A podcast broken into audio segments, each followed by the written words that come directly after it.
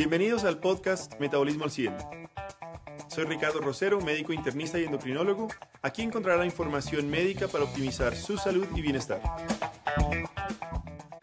Muy buenos días, muy buenas tardes y muy buenas noches a todos los que nos escuchan nuevamente en este nuevo capítulo de Metabolismo al 100. Hoy, por fin con, bases llenas, como diría Caluca, eh, gracias a la recuperación del filósofo, pero con la segunda parte de No Traguentero. Luego le doy la bienvenida a, nuestra amiga y, siempre especial invitada. Vale, ¿cómo vas? ¿Qué tal todo?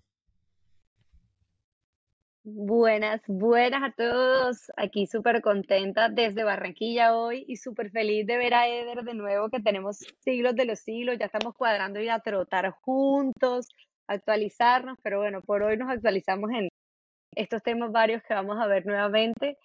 Y nada, súper contenta de volver por aquí hoy. Eder, te, no sé si saludarte o pedirte o pedirte la excusa médica. Pero hermano, ¿qué ha pasado con su vida? Saludos. Saludos para todos. Muy contento de estar por acá. Estamos en, época de carnaval. Bueno, estamos en época de carnaval desde el primero de enero. Eh, pero como ya comenzamos, eh, está prendida la costa y estamos muy contentos de estar acá nuevamente. Eh, mi mamá, que es la que lidera mi club de fans aquí en Barranquilla, me han pedido a gritos por acá, entonces me tocó regresar. Eso está bien. Y desde San Salvador, nuestro director, Caluca. Yo igual que vos, no sé si saludarlos o pedirles el antidoping porque están en carnaval y espero que estén, que estén cuerdos y que estén sanos. Saludos, señores, desde San Salvador. Es contento. Eh, muy buen capítulo, muy buena recepción de la semana pasada y listos para parte 2. Así es, listo para parte 2 y con la parte 2 empezamos con las preguntas. Ay, con las preguntas claves y termina siendo ¿qué tenemos hoy en, en, esta, en, esta, en, esta, en este abreboca de no traguentero? Cuando hablamos de no traguentero, yo sí quiero empezar por suplementación. Y cuando hablamos de suplementación, estamos hablando de, creo que dos cosas. Una, cómo podernos dar cuenta de todo lo que venden, y eso ya lo hemos hablado en otros capítulos.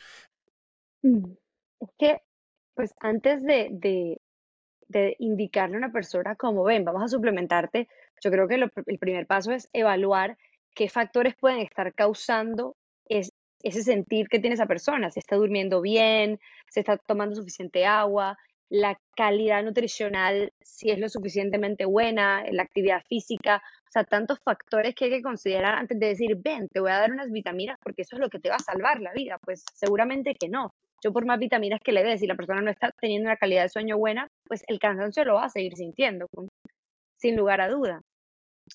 Ahora, em, yo soy muy pro eh, suplementación, pero, pero pro suplementación cuando se requiere, ¿sí? cuando es necesario. Y hay muchos escenarios en los que puede llegar a ser necesario suplementar a una persona y ya habría que abrirnos un poquito el espectro y mirar como ya, o sea, puntualizar el tema de proteínas u, otros temas, porque eso, eso creo que es como el, lo más común, es como, ay, yo quiero, no sé, voy al gimnasio, me quiero poner super fit, ¿qué proteína me recomiendas? Y no siempre es necesario suplementarse.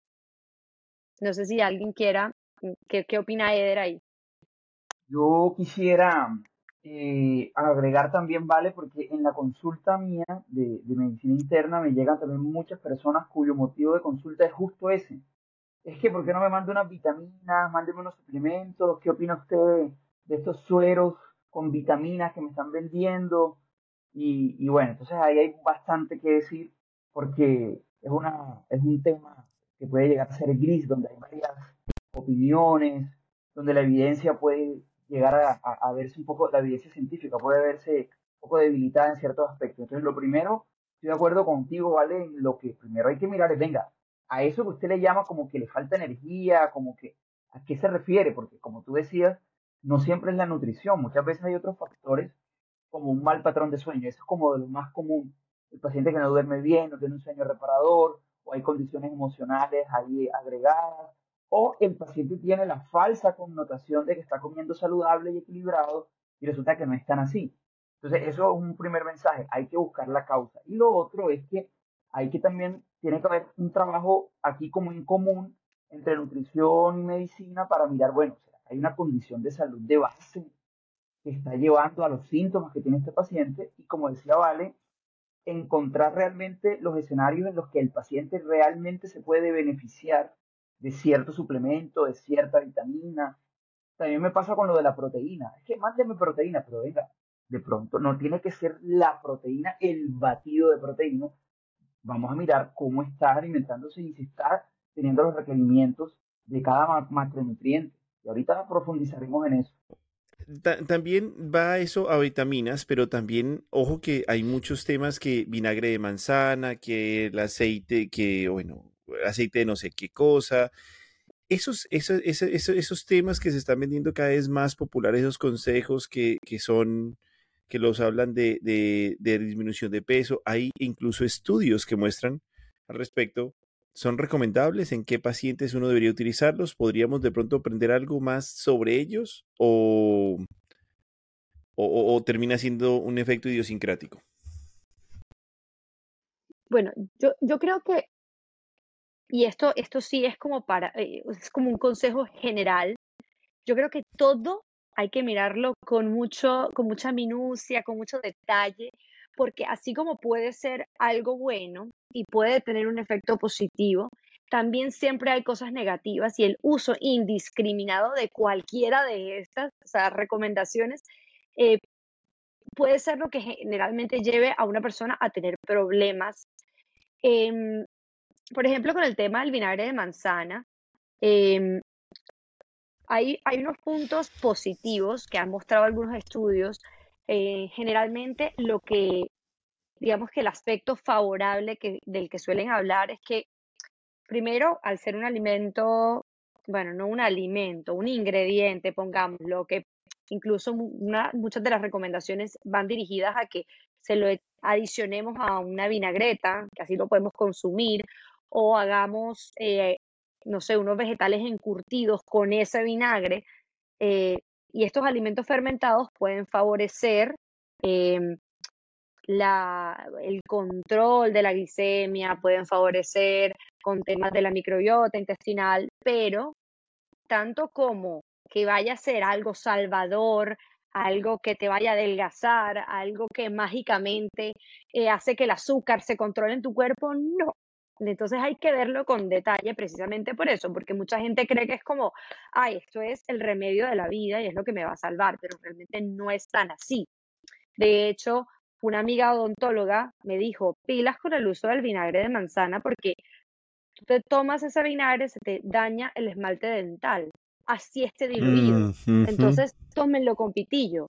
Eso es una cosa. Otra cosa, los gastroenterólogos hablando de cómo eso empeora la gastritis o si bien no la empeora, la produce. Entonces la gente eh, tirándose todo su sistema eh, digestivo por andarse tomando un vinagre que les termina sentando muy mal y generando una sintomatología que antes no presentaban, eh, porque puede ser irritante, porque quema, porque es algo muy agresivo y también abrasivo por eso en la parte dental, ¿no?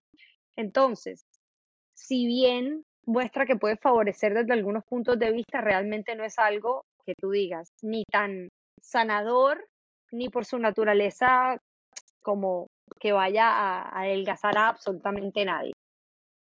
Vale, una pregunta, pero para puntualizar, eh, el efecto al que se le atribuye al, al, vinagre de manzana es que reduce el apetito, puntualmente. No, lo que la mayoría de la gente lo consume es porque ayuda a regular eh, la glucosa. Ese es como el, el efecto. Entonces, eh, generalmente tómatelo antes de comer. A ver, hay algunos estudios que, que tienen como, mm, o sea, no es como completamente, sabes, hay que mirar con detalle, pero sí sacaron unas gomitas y sacaron otras cosas porque parece ser que tiene algún efecto positivo, pero puede ser también, a ver, yo digo que esto, esto se, lo, se lo dije a una persona hace muy poquito y es como, porque ella convencida, esto sirve, ¿sí? Si tú rompes el ayuno solo con proteína, todo el mundo va a estar bien. Y para esa persona, ese es el remedio. Tú vas a ser flaco y te va a servir siempre que tú hagas solo eso. No comas carbohidrato en el desayuno. Y yo le decía, mientras que a ti te sirva y tú estés feliz, hazlo. Entonces la gente está muy convencida de algo seguramente le funciona, pero no quiere decir que al resto de la gente le vaya a funcionar y no quiere decir que, eh, que precisamente eh, sea el resultado que estamos buscando. O sea, mm, yo no diría que es como santo remedio. Diría que puede contribuir en algunas cosas positivas, pero utilícenlo en casa para preparar, para hacer em, ensaladas, para hacer encurtidos y eso, eso, está bien para la vida. a nadie le cae mal un encurtido. Fíjate que, muchos pacientes míos eh, llegaban con la consulta, ¿cierto? Y la, primera respuesta fue como que, déjame leer lo que sea, y empecé a encontrar muchos artículos tal cual de muy buena calidad, diciendo lo que vale dice. O sea, esta vaina es como que, ajá, va bien. Y sí, tiene, los estudios son sobre todo asociados a resistencia a la insulina. Em, no está como molecularmente muy específico ese tema, pero al final sí hay un sesgo en la, investigación. Ninguno de los estudios se hizo un enmascaramiento adecuado. Entonces puede existir también algo de, ese efecto eh, placebo asociado a lo que, lo que tenga. Em, yo, de hecho, lo probé.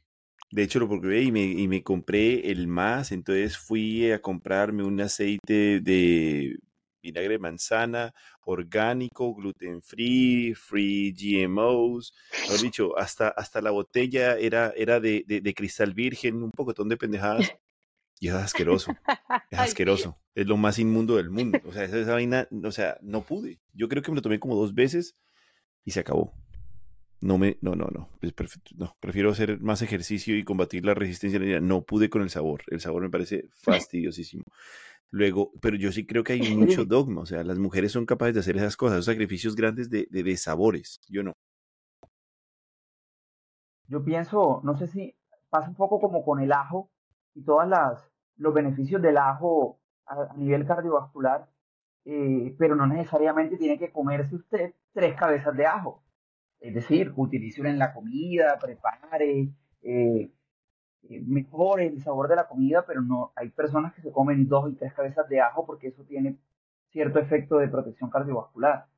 Y, y, eso, el exceso también puede llevar a, síntomas digestivos, alteraciones, a dispepsia, reflujo. Entonces, a veces uno encuentra algo que puede llegar a ser positivo o que los estudios han mostrado algún beneficio eh, y de alguna manera todo se va ahí y se vuelve moda y tendencia. Hay algunas que perduran, este tema del ajo, por ejemplo, es de nuestras abuelas y tatarabuelas, y todavía hay personas, no se tienen pacientes que llegan y no, pero yo me, como mi ajo, y es más, he dejado las pastillas de la presión, pero, y el colesterol, porque esto ya me tiene curado.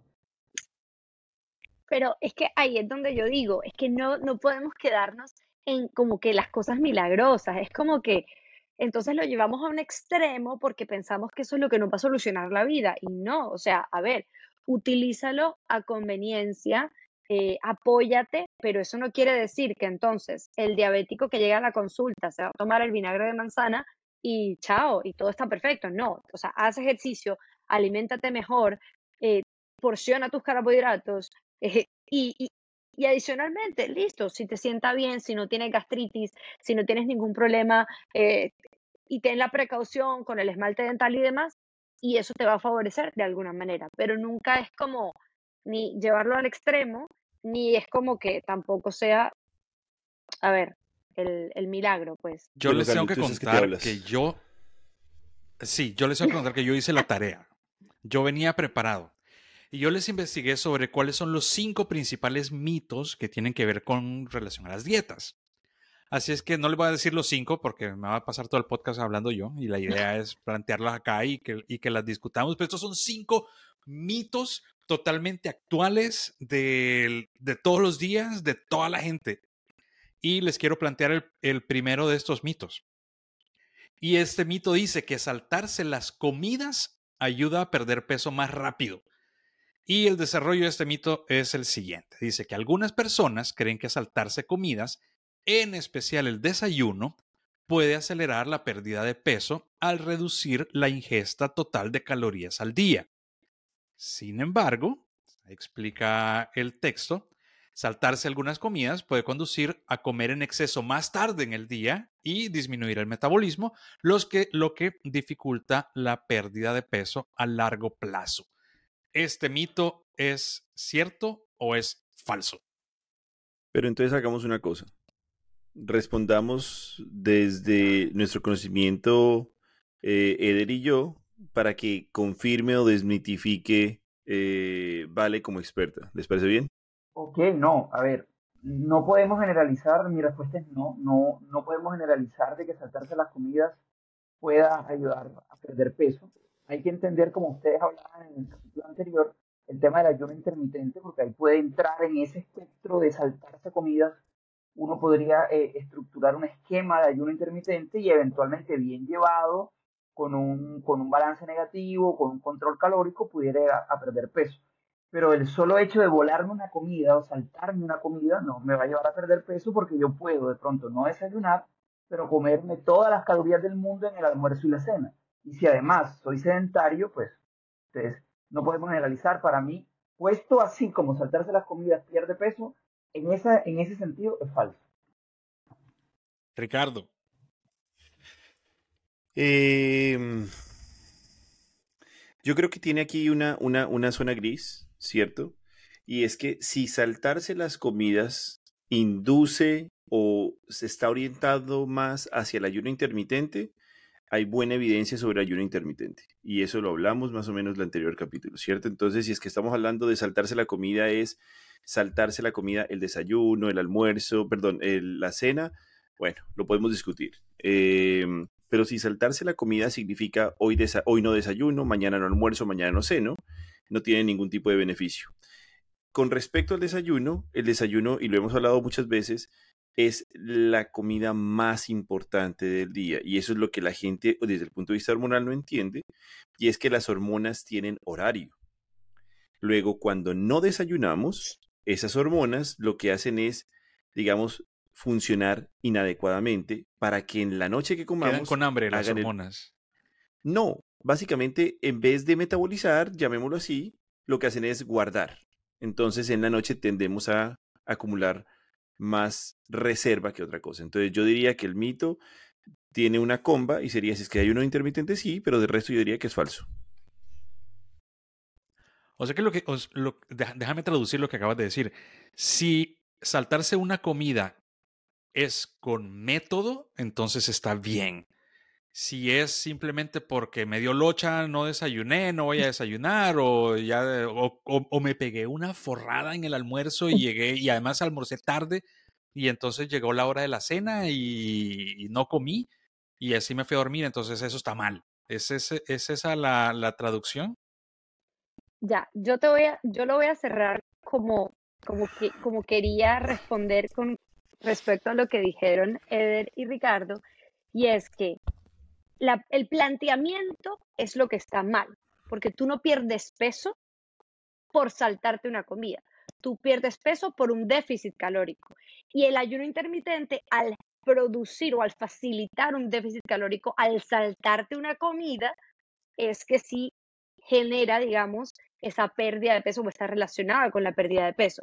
Pero como tal, el, hecho de saltarte la comida no, no vendría siendo lo que buscamos lograr en las personas, sino el déficit calórico que lo hacemos bien si estructuramos a través de un planteamiento de ayuno intermitente con unas comidas bien hechas, con horarios, porque si es como el desorden del que tú me hablas, posiblemente vamos a tener no todo el tiempo un control calórico, sino lo que sea lo que comí, lo que se me atravesó a cualquier hora, que es bastante diferente que la estructura del ayuno, pienso yo.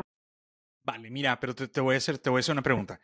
Una persona común y corriente como yo, que no está, no está familiarizado con tema de nutrición, con tema de metabolismo, una persona común y corriente.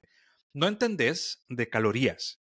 Sí, no, no estás contando calorías al día aunque, aunque los relojes te los den, ¿me entendés? Sino que a nosotros lo que manda es el hambre.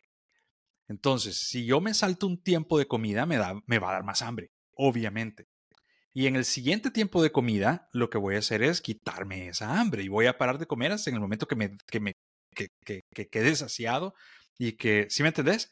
Entonces, desde, este, desde esta perspectiva, lo que vos estás diciendo es, ok, lo que me va a hacer a mí aumentar o disminuir de peso es el, manejo de la caloría, que tiene algo que ver con lo que dijo Eder. Si vos sos una persona sedentaria, pues obviamente vas a, quemar menos caloría, entonces obviamente podés comer menos y no vas a necesitar tanto comida como en otros podcasts hemos hablado que atletas de alto rendimiento lo necesitan.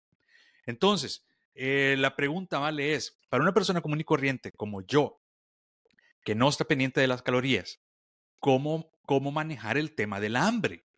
Porque está bien, nosotros entendemos saltarte una comida, perfecto.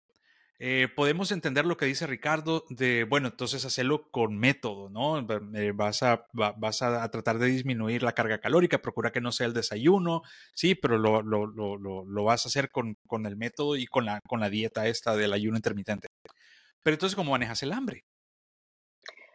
Calu, mm, a ver, nosotros em, manejamos el hambre porque nuestro mismo cuerpo lo regula con señales de hambre y saciedad.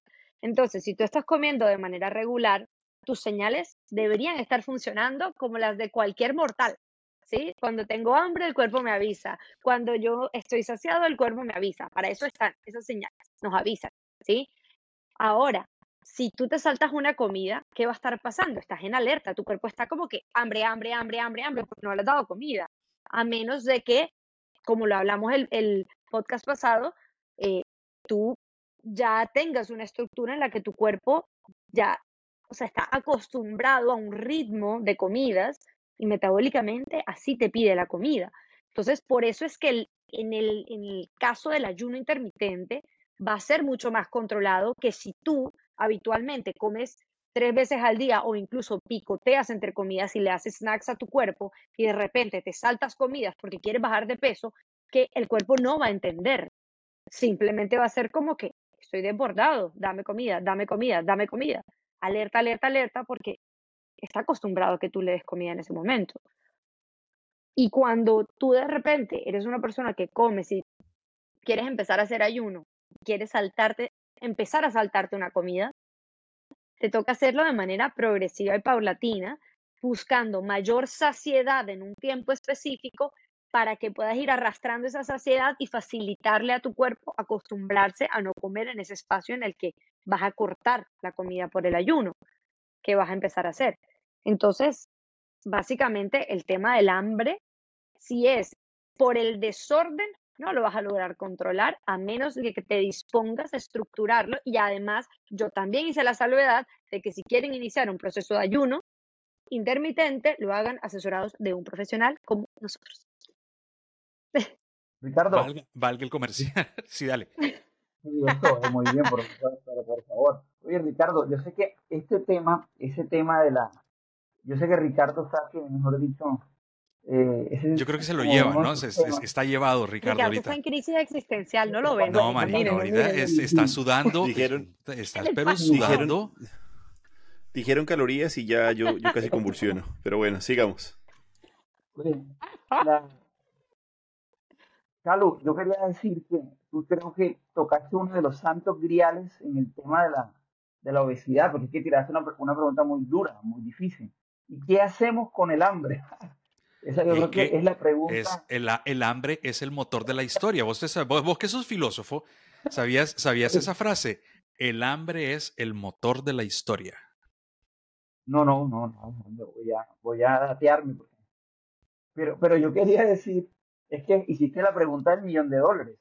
Es difícil eh, en el control del apetito, como mencionaba Vale, eh, y que Ricardo es experto ahí, intervienen unos varios procesos eh, unos que pasan desde el punto de vista hormonal, pero otros que vienen desde un punto de vista emocional, hedónico. Llegar al control del hambre no es sencillo. Eh, yo estoy de acuerdo y en la práctica hago como decía Vale, es decir, que yo quiera comenzar un esquema más estructurado de alimentación no tiene que ser necesariamente ayuno intermitente, puede ser un esquema tradicional, pero controlado, con un, con un balance energético adecuado y calórico idóneo. Eh, sin pero tanto picoteo. Sin tanto picoteo, exacto. Y, y, yo pienso que así como en el ejercicio hablamos de ese principio de la progresión, eh, yo también lo, lo, lo, lo, tomo en la parte nutricional. Vamos a, a, trabajar con ese principio de progresión de, en la nutrición, donde se vaya haciendo una transición ordenada y estructurada hasta llegar al plan que debo, que debo llegar. No sé cómo ve Ricardo ahí. No, sigue en crisis. Ricardo, despierta.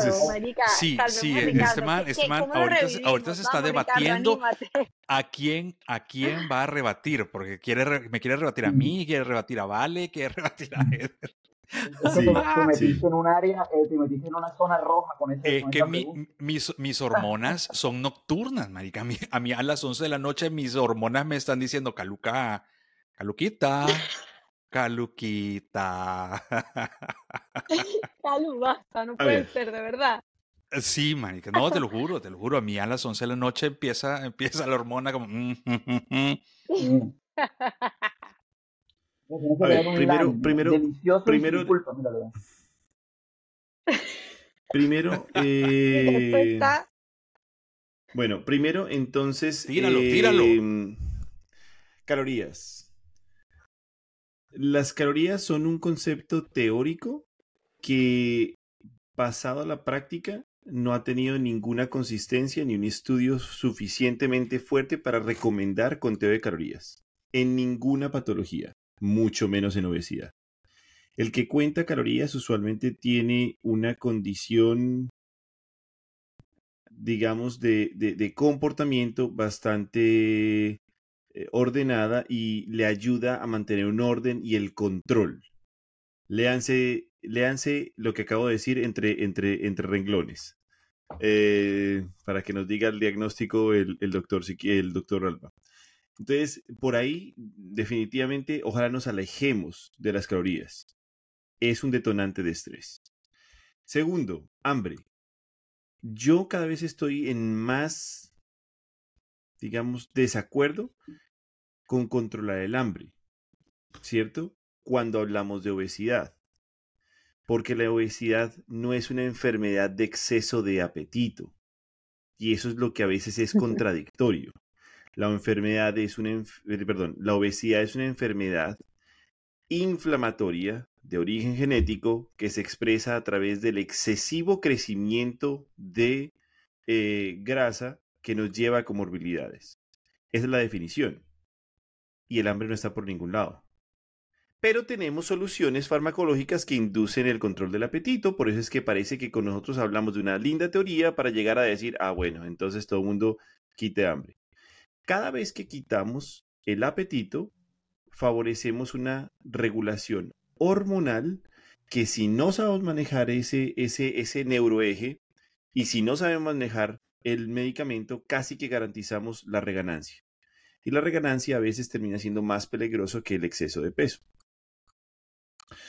Em, luego, para mí termina siendo control inflamatorio.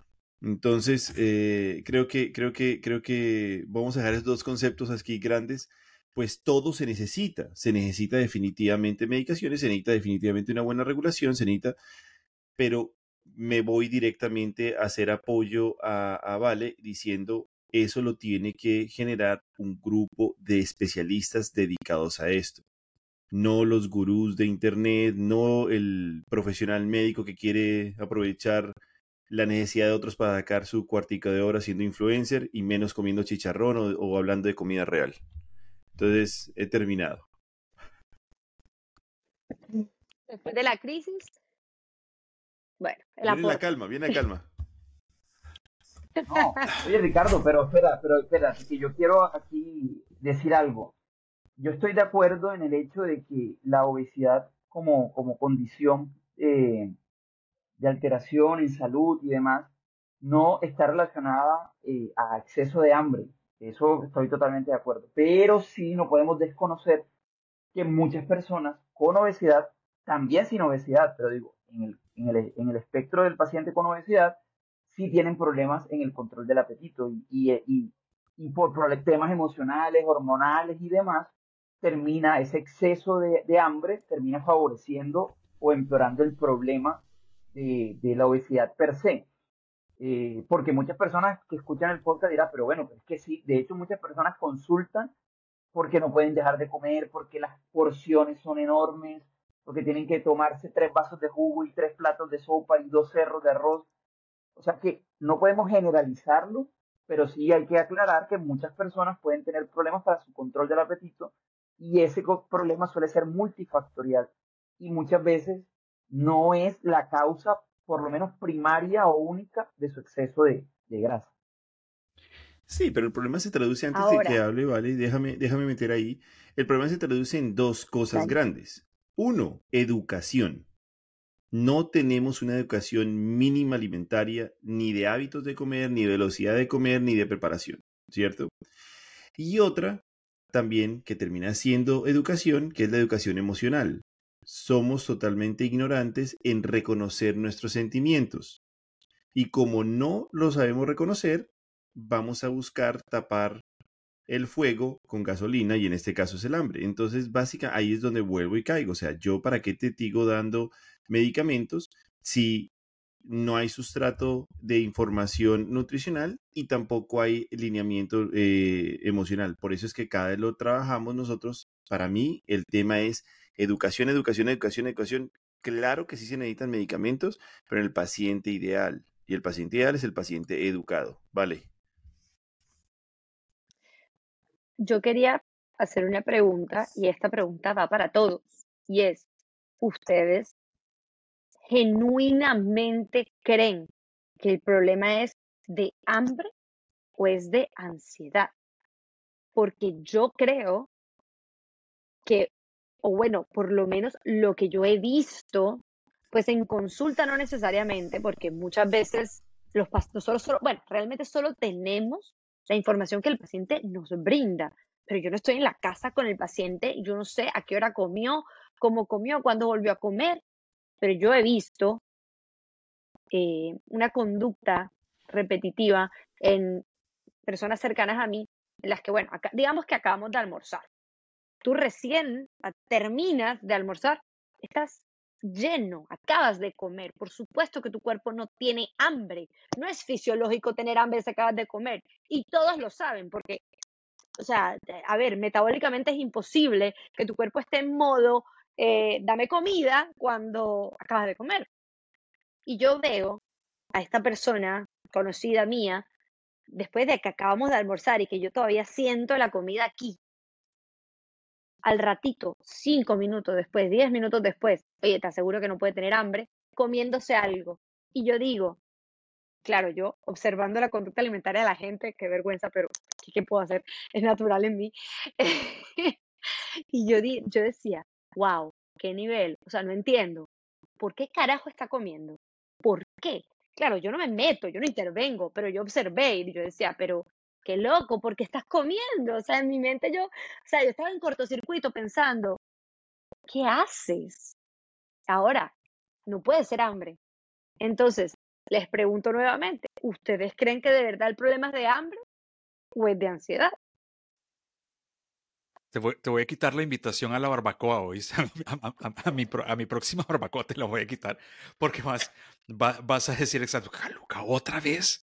Yo sí, otra vez. Salud, pero, pero no, porque es que, bueno, no voy a decir nada. Dale, dale, dale. No me van a invitar. No, dale, dale, dale, dale, dale. No, no, no, que, que, o sea, hay momentos de momentos, ¿me entiendes? O sea, si, si estamos en, en, en, un barbecue y estamos comiendo y es una parrillada, ¿sabes? Como que uno va picando, es un momento de picoteo natural, que es una invitación, que es un día especial, que es otra cosa pero en tu, en tu día a día, en, o sea, a ver, acabas de comer y al ratito estás comiendo otra vez, pues just because, o sea, porque sí, porque se me ocurrió, porque, porque simplemente tengo gadejo de comer, eso tiene una implicación emocional sin discusión. O sea, ¿por qué, estoy, ¿por qué me estoy llevando a la boca algo que no necesito por, pues, fisiológicamente? Es porque estoy buscando saciar una necesidad emocional, estoy buscando, necesito llevarme algo a la boca, necesito confortarme, no eh, sé. yo quiero decir rápidamente que mis restaurantes favoritos son los All You Can eh, yo tengo un lema, es cuando yo voy a eso es que me saquen en camilla. O sea, que ya con Disney. Marica, hoy, hoy iba hablando con mi esposa. por favor.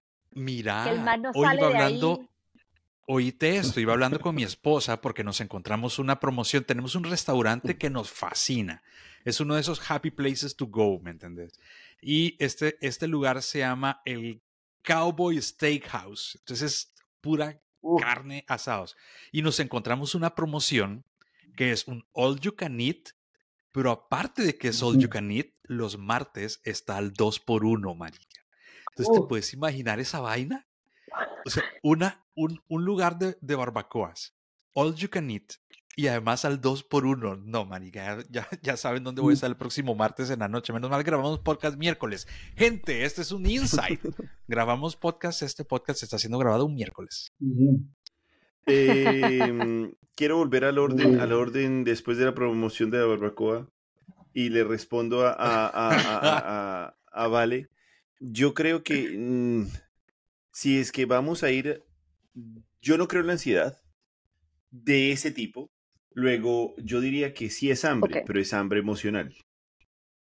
¿Cierto? Y eso lo hemos hablado con, con, con, Juan Carlos y dice, eh, una cosa es llenar el estómago, otra cosa es llenar el ojo y otra cosa es llenar el alma. Y el alma, cuando uno no está bien, le cabe mucho. ¿Cierto? Entonces ahí, entonces ahí lo que hay que hacerse la pregunta, digamos en el caso que tú expones, es, cuál es el vacío del alma que le está obligando a llenarla con comida. Y desde ahí es que empieza todo, todo, todo ese tema. Pero, pero, pero es eso. A mí se me llena primero el, el, el, el mejor dicho, el primero se me llena, el orden es barriga, ojo, alma. Yo digo, jue madre, estoy con un hambre, sírvame de todo, y a medio plato digo, uy, ya no puedo más. Y ojalá, como nos enseña siempre Juan Carlos, es aprender no a estar llenos, sino a estar saciados, que él dice, pues con sus palabras, es el 80% de, eh, para empezar a reconocer ese punto. Pero pues claro, cada vez que nosotros, y aquí viene un, tema, y es que cada vez que nosotros forzamos el 2 por 1 y el Happy Meal y todo lo que está diciendo, cualquier músculo también empieza a extenderse y entonces aumentamos la capacidad de, de almacenamiento gástrica. Entonces en eso ahí sí puede volverse un problema, eh, pero ya es inducido. Pero entonces, basado en eso, yo pensaría eso, es, es, es, es entender que el control, que el, que el hambre es una defensa del alma, llamémoslo así. Pero vengan, yo, yo, yo, yo, yo no, no, no, sé si es que me fui muy filosófico y, y, y, como nos ha hecho tanta falta Eder, me volví yo el filósofo del grupo, hermano. Pero pues ya me siento mal. Mm, no creo. yo quería, yo quería, yo quería hacer, hacer, hacer, hacer, continuar el ejercicio de Calu y, y, que nos diga cuál es el, el, el, cuarto mito para, para, para, continuar en ese debate. Llevamos uno nada más, pero si querés tengo cuatro más que te puedo, que te puedo contar. Aprovechemos eh, Listo. Siguiente mito, vale. Las dietas extremadamente bajas en calorías son la mejor manera de perder peso rápidamente, dice el mito. Y la explicación que da el desarrollo de este mito dice, muchas personas creen que reducir drásticamente la ingesta de calorías es la clave para perder peso rápidamente. Esto es el mito. Sin embargo, dice la explicación, las dietas extremadamente bajas en calorías pueden ser perjudiciales para la salud y a menudo conducen a una pérdida de peso insostenible a largo plazo.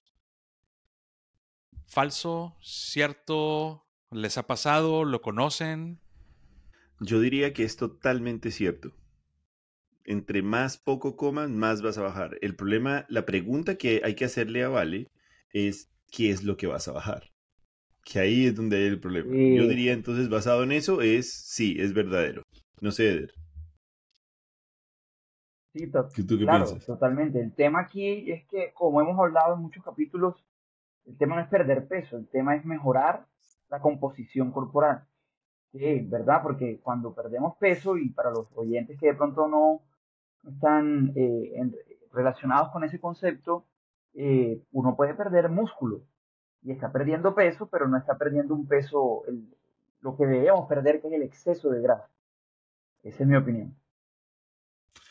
Ahora sí, vale. O sea, el, el planteamiento es completamente cierto, incluyendo la explicación, porque la parte de, lo insostenible que es, creo que es la que tenemos que resaltar, porque definitivamente entre menos calorías ingerimos, pues más peso vamos a perder, pero vamos a perder mucho peso en líquido, mucho peso en masa muscular, que es completamente desfavorable, además que nos podemos desnutrir, porque seguramente esa dieta extremadamente baja en calorías no va a ser una dieta completa, no va a ser una dieta equilibrada no va a ser una dieta balanceada que va a tener todo, todo, todo, todo, todo lo que necesitamos. Y naturalmente eso va a hacer que perdamos músculo y es lo peor que nos puede pasar en la vida, porque al perder músculo después es mucho más difícil eh, mantener esa pérdida de peso porque ya solo nos va a quedar es grasita con hueso y eso es estar delgado pero estar malsano, o sea, como que a ver, no van a, o sea, pierden salud. E, esa metodología no es sostenible porque pierdes salud. El músculo es vida. Y además ya hablamos que el músculo es activo, o sea, es la más activa de nuestro cuerpo que nos permite mantener nuestro estado de salud, mantener nuestro metabolismo activo y rápido. Entonces, como que nadie quiere hacer una pérdida rápida, hay que hacerla de manera sostenible, punto. Esa es la única solución. Vale, mira, pero te, déjame traducirlo un poco también el mito. Eh, vuelvo al, al, oyente casual como yo. Eh, no estamos contando calorías y cuando vos ganás peso, ¿qué es lo primero que haces? Te quitas el arroz, te quitas la arepa, te quitas la bebida gaseosa carbonatada y decís, ok, bueno, eh, me quito ya con esto, ya voy, voy, voy a empezar a bajar. Entonces, em, tú como nutricionista, si, si nuestro, sobre todo ahora en enero que está empezando el año y algunos están como un poco más en febrero, ¿no? Estamos en febrero ya, Carlos. Ya en febrero, marica. esto, va, muy rápido. Pero, pero bueno, estamos, en febrero, estamos comenzando el año, entonces todavía vemos algunos que tenemos rezago de, las libras que ganamos en las, en las fiestas y, y, queremos bajar. Eh, tú como nutricionista, ¿dónde bajas? ¿Qué quitas? Que, digamos una persona común y corriente no tiene un régimen especial, es una persona común, Juan Pérez. Eh, ¿Qué bajas? ¿Qué quitas?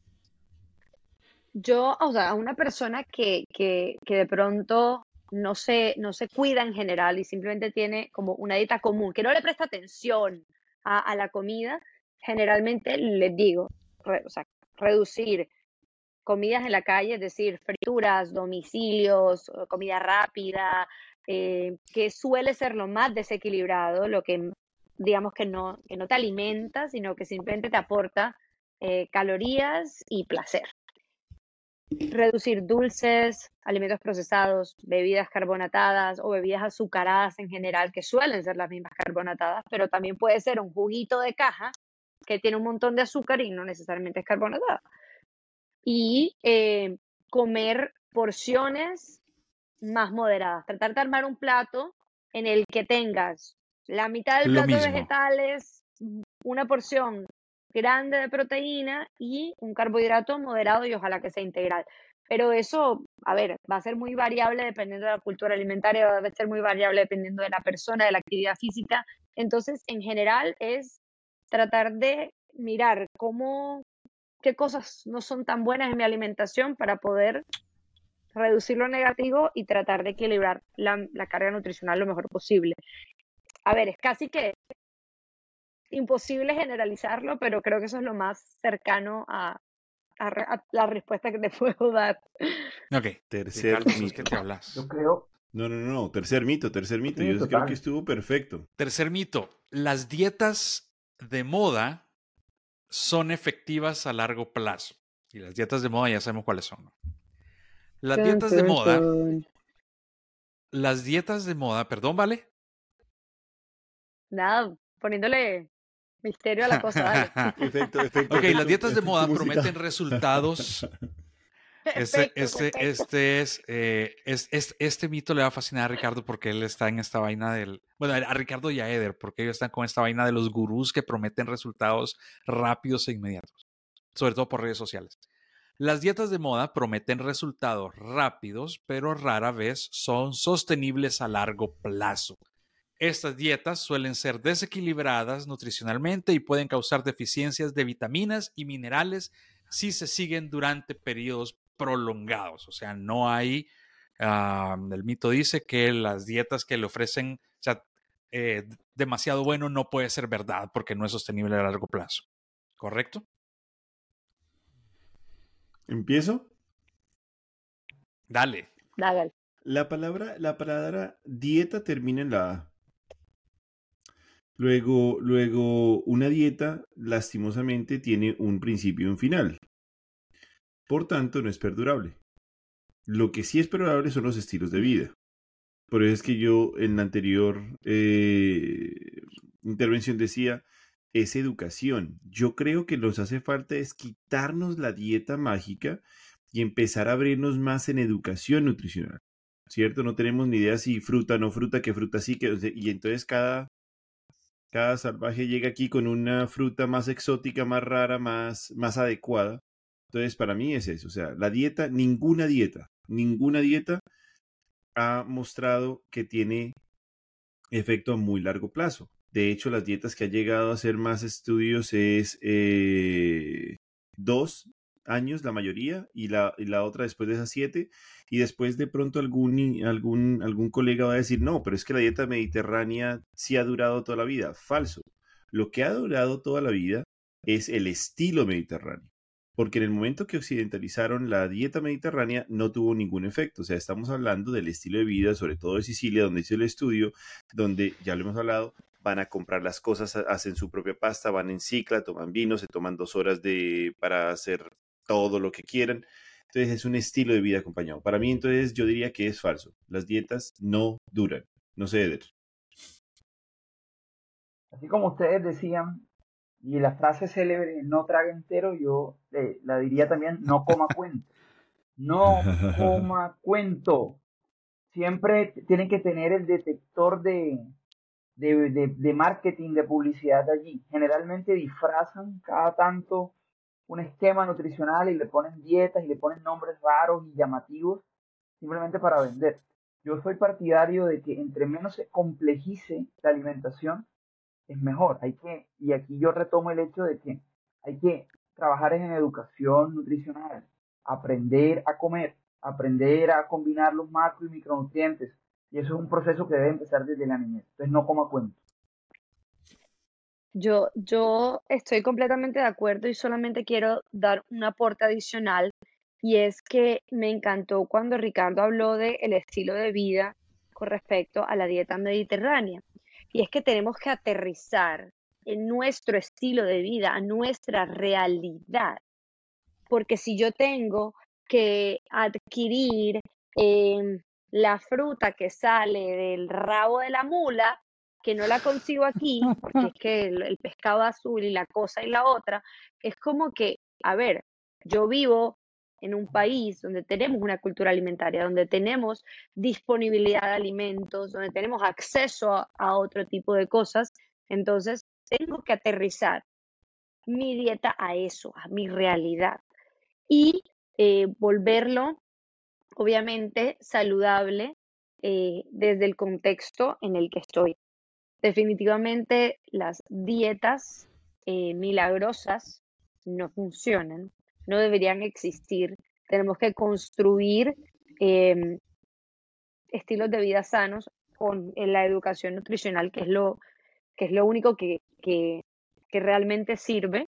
Y sí, muchas veces la receta o la, la, la manera de educar también es brindando un poco de, o sea, un plan nutricional en el que te oriento, en el que te doy recetas, en el que te doy una estructura, pero es simplemente para aprender. O sea, yo quiero que mis pacientes se vayan ya aprendidos, o sea, que con lo que yo les doy de herramientas los oriento lo suficiente para que ellos mismos en la vida puedan seguir estructurando una dieta balanceada y, y que les dure para la vida, no, restringiendo por siempre y para siempre todo lo bueno de la vida.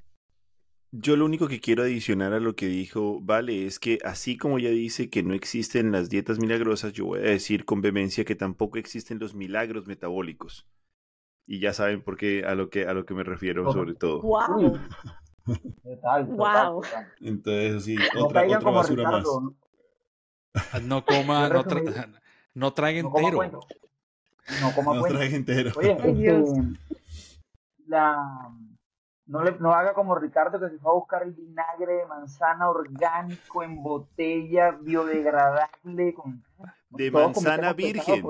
De, de manzana virgen. Verde, verde como aceituna, además. No era cualquier verde, era verde aceituna, manzana verde aceituna, me dijeron a mí. Y lo hice, lo logré. Y sabía inmundo. Y sacado del árbol, de la finca, de No, del el- mismo Edén, del mismo ¿quién Edén. sabe Era quién? eso. del No, no, no, rey no. de... Dijeron que era la manzana que no tocó Eva. Básicamente con eso le digo todo. Uf, Wow. imagínate. No, lo- fu- lo poderoso y mágico que debe manzana. ser. Entonces, ¿No han oído ustedes este cuento, no? No fue manzana, fue un aguacate. En el, en el jardín del Edén, marica, a mí me tientan con una manzana y, y no tuviéramos pecado original, pero el aguacate, no, marica, eso es imposible. bueno, depende cómo Vale, la ya, te tengo- Pero, Calu, te tengo- ¿Harías guacamole o no? ¿Harías guacamole? sí, uy, sí. Y si es que ese guaca- guacamole, ese- ese- si la sirven en tortilla Total, más, con- decir. ¿Oíste? Con nachos, Luca. con, con nachos. Luca, hay que censurar esta vaina. O sea, basta, no hablemos más de aguacate y que Luca se emociona demasiado. Sí, sí, sí, sí, sí, se eriza, se eriza, se sí. eriza. I get hot. I turn hot. Mira, el último mito, te, te- te voy a contar el último mito, pero eh, decime si ya lo contestaste o no, porque yo creo que es buenísimo. La mejor forma de perder peso es tener una dieta baja en carbohidratos. ¿Ya lo contestaste? ¿O no? Para mí, para mí esto es brutal.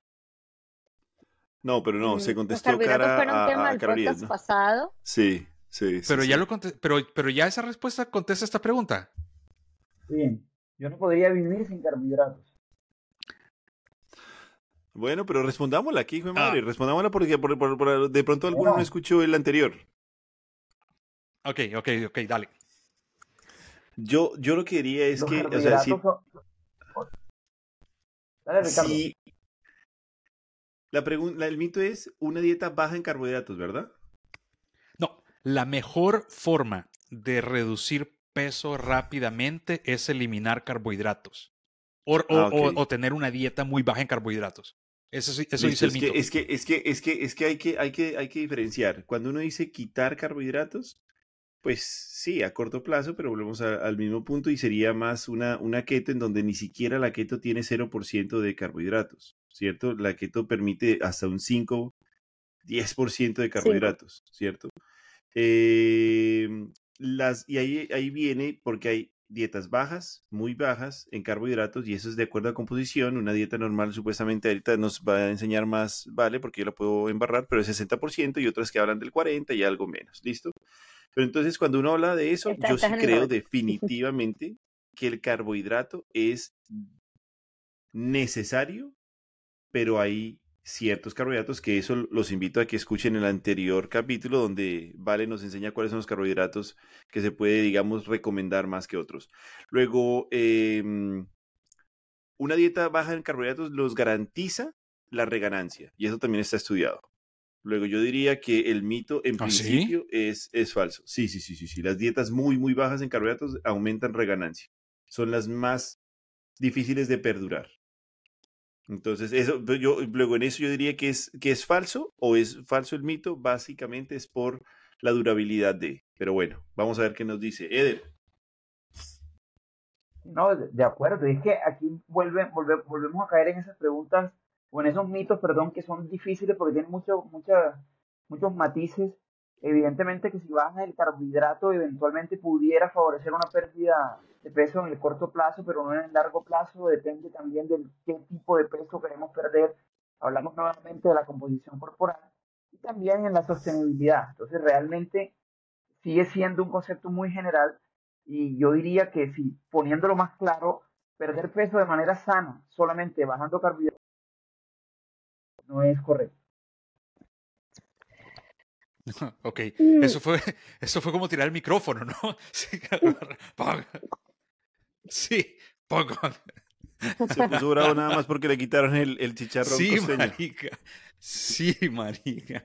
Eso es como vos sabés que dicen que ahora eh, los, los smartphones, el problema de los smartphones es que te eliminó el placer que sentías antes cuando tirabas el teléfono y colgabas la llamada y le decías bang, bang, y, col- y, colgabas de lo embarrado. Ahora no, no, puedes hacer eso, haciéndose así. zuc, solo- ¿Me entendés? Ese es el problema de smartphones. Eso es. guau. Vale, Horrible, dale. horrible, horrible. Bueno, yo em, quiero, a ver, las dietas, o sea, para, para bajar de peso, si tú estás restringiendo, sea una cosa o la otra, al final vas a bajar de peso, porque estás restringiendo, ¿sí? La restricción calórica va a producir pérdida. Y yo la, en el último podcast, y lo vuelvo a mencionar en este, dije, hubo un estudio comparativo que estaba tratando de evaluar si las dietas bajas en carbohidrato eran más efectivas que las dietas bajas en grasa y no se mostró una diferencia significativa. Al final, las dietas sí producían todas, tanto las bajas en grasa como en carbohidrato, una pérdida de peso, pero ninguna era mejor que la otra. O sea, hay que evaluar esto de la reganancia, por ejemplo, que dice Ricardo, es importantísimo porque es tan insostenible que al final va a ser contraproducente hacer una dieta muy baja en carbohidratos que te va a hacer ganar mucho más peso. Em, y si tú eres una persona que, que te disfrutas mucho de los carbohidratos, eh, ¿para qué termine, como Geder, ¿para qué terminas haciendo esta dieta que te va a producir más ansiedad, bueno, más hambre emocional, más malestar, porque eh, te está restringiendo algo que disfrutas mucho?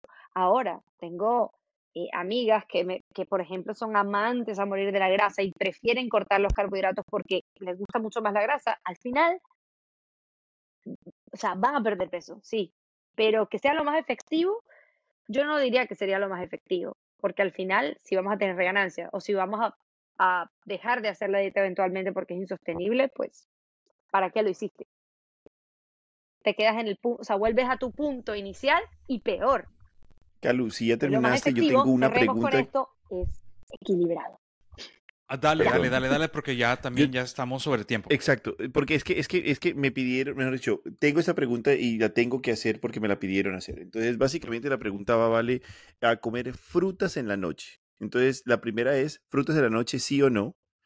Y la segunda es, cuando se hacen batidos de proteínas, agregar fruta es malo en cara a disminución de peso.